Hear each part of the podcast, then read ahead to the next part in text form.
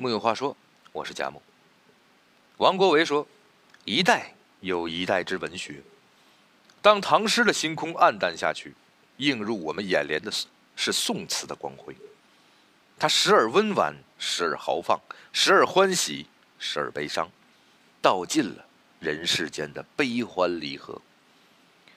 词伴曲而唱，一首词就如一首歌，或是一时的心情，或是一生的曲调。而一首词的曲调，就叫词牌。每一个词牌都是一种情，有游子之呻吟，忠臣义士之壮语，隐者之怡情。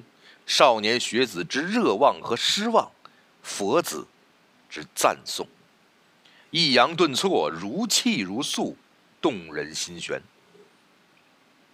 一个词牌奠定了一首词的曲调，一首词的吟唱道尽了人的悲欢。读懂了最美的词牌名，你就读懂了中国人的深情。《虞美人之愁》。虞美人，即虞姬。唐人表其在亥下自刎之贞烈，创教坊曲，后成为词牌。《虞美人》也有李煜的家愁国恨。春花秋月何时了？往事知多少？小楼昨夜又东风，故国不堪回首月明中。雕栏玉砌应犹在，只是朱颜改。问君能有几多愁？恰似一江春水向东流。这是李煜在被俘归宋后的第三年写的。作为南唐国君。他不是个好君主，却精通音律，是个好词人。据说他因为这首词而死。公元九百七十八年，他的生日乞巧节，酒过三巡，阶下囚李煜勾起了诸多的往事。想到故国的物是人非，无限的仇恨，如滔滔江水在胸膛翻滚。虞美人。合泪而下。宋太宗听闻，他栖息在家，命顾姬作乐。又闻词中有复国之嫌，大受刺激，赐药毒死了他。那一年，李煜四十一岁。问君能有几多愁？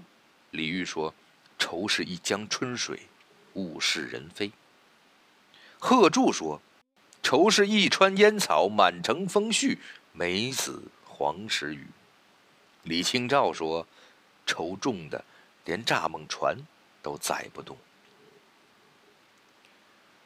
钗头凤之恨。钗头凤是五代无名氏斜方词改译而成。据传，斜方词得名于宫苑斜方园，因其中有“可怜孤似钗头凤”之句，故又名。钗头凤。一提到钗头凤，便绕不开陆游与唐婉的凄美爱情。这对表兄妹自幼青梅竹马，陆家以一只家传凤钗做信物，与唐家定亲。陆游二十岁便与唐婉结婚，两人琴瑟和鸣。不料陆母怪唐婉影响儿子登科进士，逼陆游休妻。唐婉被休后，由家人做主，嫁给了赵世成。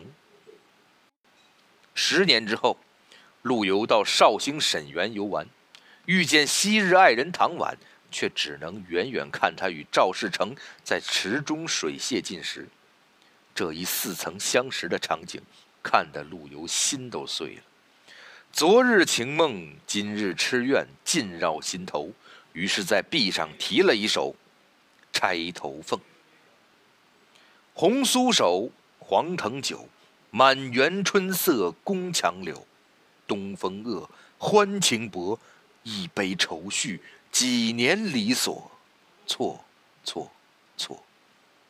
春如旧，人空瘦，泪痕红浥鲛绡透。桃花落，闲池阁，山盟虽在，锦书难托。默默默。第二年，唐婉看见陆游的题词，泪流满面，合了一首：“世情薄，人情恶，雨送黄昏，花易落。晓风干，泪痕残。欲见心事，独语斜阑。难，难，难。人成各，今非昨。病魂常似秋千索。角声寒，夜阑珊。怕人询问，噎泪装欢。满，满，满。唐婉回去之后抑郁而终，沈园也从此成为陆游的怀旧场所。只是美人早已归尘土，不堪幽梦太匆匆。恨是什么？是陆游、唐婉的锦书难托，是李煜的人生长恨水长东，是欧阳修的此恨不关风与月。贺冲天之怒。贺冲天为柳永自度曲。贺冲天一词最早出自词人韦庄《喜迁莺》中的一句：“家家楼上促神仙，争看贺冲天。”本是恭贺举子登第的吉言，柳永却用它添了个抛却浮名的曲。柳永是北宋前期知名度最高的词人，有井水处皆歌柳词。公元幺零零九年，柳永参加科举，自信盔甲登高地。谁知宋真宗频评他的词藻浮靡，处事落地。他一试不中，再试仍不中，屡试屡败，刺伤他自视颇高的自尊。一怒之下，做了一首《贺冲天》，发泄对科举的不满。殊不知，这一书生意气，对他的一生贻害无穷。黄金榜上，偶失龙头望。明代在遗贤，如何想？未遂风云变，争不知狂荡。何须论得丧？才子词人。自是白衣卿相，烟花巷陌，一约丹青屏障。幸有意中人，堪寻访。且凭魏红翠，风流事，平生唱。青春都一响，人把浮名，换了浅斟低唱。这首讥讽之词，很快就传到了宋仁宗的耳朵里。仁宗大为恼火，而刘永发发牢骚之后，继续参加科举。有一次成绩本已过关，然而放榜之时，宋仁宗看到柳三变的名字，大笔一挥，恨恨地说：“且许浅斟低唱吧，何要浮名？”惹恼皇帝总是没有好结果的。刘永从此纵情于酒馆昌楼之间，自号奉旨天词柳三变。